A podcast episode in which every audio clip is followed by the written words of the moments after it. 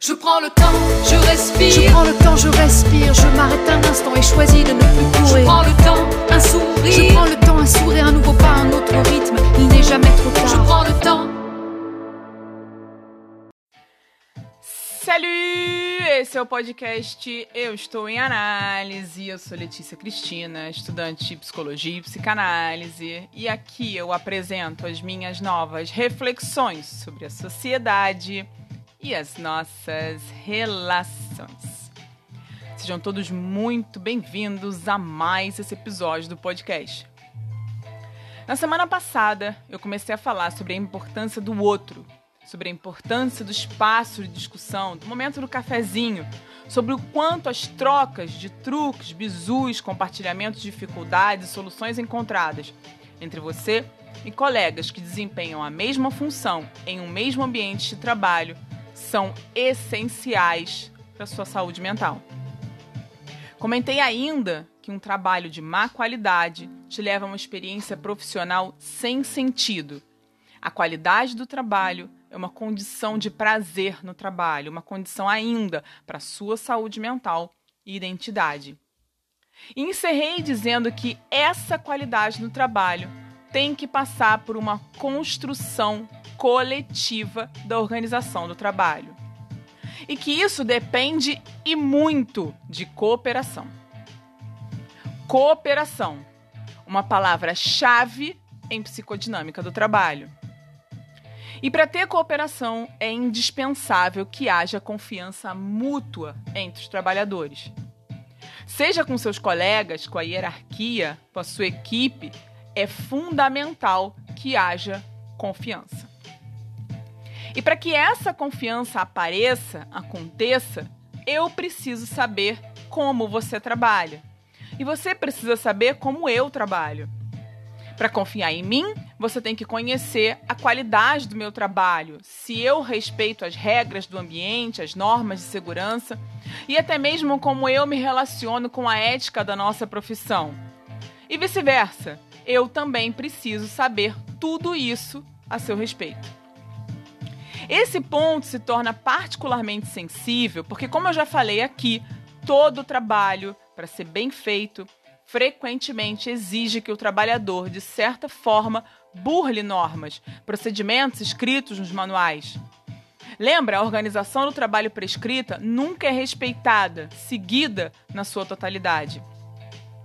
Então, para que haja confiança mesmo, condição para uma real cooperação entre as pessoas, eu preciso ter visibilidade de como você burla as regras, a forma como você se relaciona com os manuais, com os procedimentos, que tipo de liberdade você toma com as regras. Então, essa é a sequência, mais ou menos. Nós dois conhecemos as regras, os manuais. Eu conheço como você se relaciona com essas regras e vice-versa. A partir disso, você confia em mim e eu confio em você. Então, chegamos a poder cooperar um com o outro. Essas são condições sociais e de comunicação para que se tenha cooperação. Mas, se fosse só isso, estava fácil, né?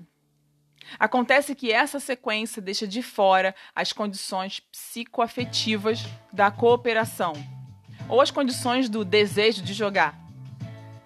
Lembra, o seu trabalho real é a contribuição que você dá à organização do trabalho prescrita, aos manuais. Esse é o seu trabalho real. E esse trabalho real, ele surge, ele acontece, ele aparece justamente quando você é convocado a encarar algum desafio, algum risco pessoal, algum sofrimento.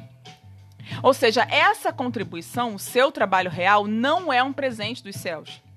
Exige de você trabalho, esforço, vontade. E, portanto, em contrapartida a esse trabalho, a esse esforço, a essa energia, em contrapartida ao seu engajamento no trabalho coletivo, você, é claro, espera uma retribuição. Você espera reconhecimento. Para a psicodinâmica do trabalho, esse reconhecimento passa por dois tipos de julgamento. O julgamento da utilidade, esse julgamento tem importância capital na sua busca por identidade. No julgamento da utilidade reside a utilidade social, econômica e técnica das suas contribuições como indivíduo à organização do trabalho, ao coletivo. Esse julgamento é feito pela hierarquia e o resultado desse julgamento que se traduz em promoção, bônus, aumentos de salário e outras vantagens materiais.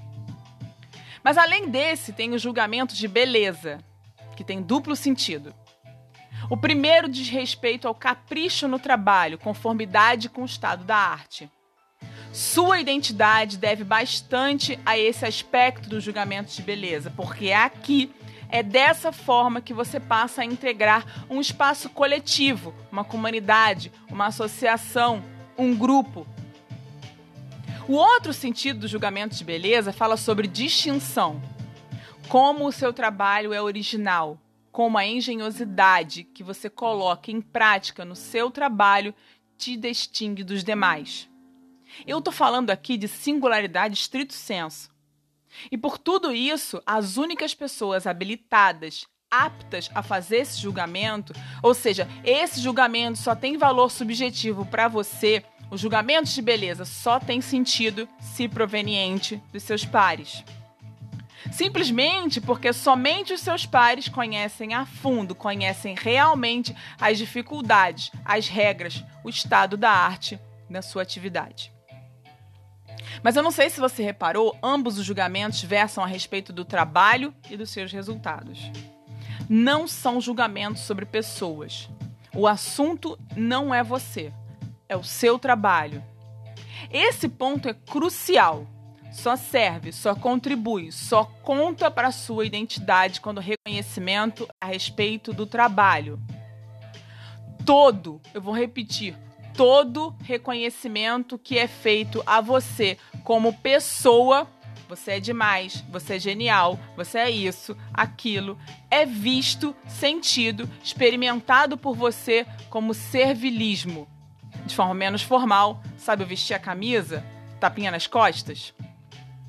Esse julgamento, em conjunto com aquela sequência que eu comentei lá no início, servem assim como mediadores da real cooperação. É dessa forma, de forma prática, que o sofrimento, junto com os truques, com o burlar de regras, ganha sentido. Para você, o sentido do seu trabalho está intimamente ligado aos desafios de identidade, ao reconhecimento, ao julgamento do grupo. Ignorar essa dimensão subjetiva e de identidade do trabalho afeta sua saúde mental.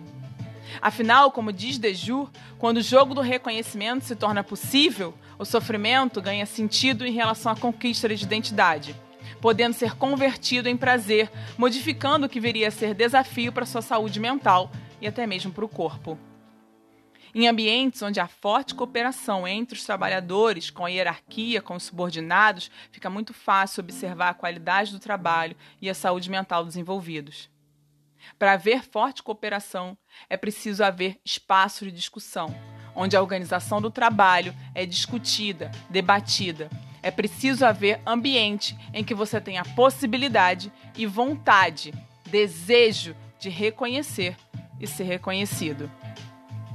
É importante entender que o trabalho é sempre considerado no âmbito de muitas relações entre muita gente. Você com seu gestor, você com seu colega, você com seu time, você com seus clientes. E falando nisso, como andam a harmonia e o entendimento entre você e todos esses atores? Pensa aí que a conversa da semana que vem toma exatamente esse rumo. E como eu sempre reforço, meu objetivo aqui é provocar reflexão e discussão ao redor dos temas. E eu te convido a compartilhar comigo a sua percepção, sua provocação, sua discordância. O meu e-mail é leticia.cristina@euestouemanalise.com.br. Um grande abraço e até semana que vem. Je prends le temps, je respire. Je prends le temps, je respire. Je m'arrête un instant et choisis de ne plus courir. Je prends le temps, un sourire. Je prends le temps, un sourire, un nouveau pas, un autre rythme. Il n'est jamais trop tard. Je prends le temps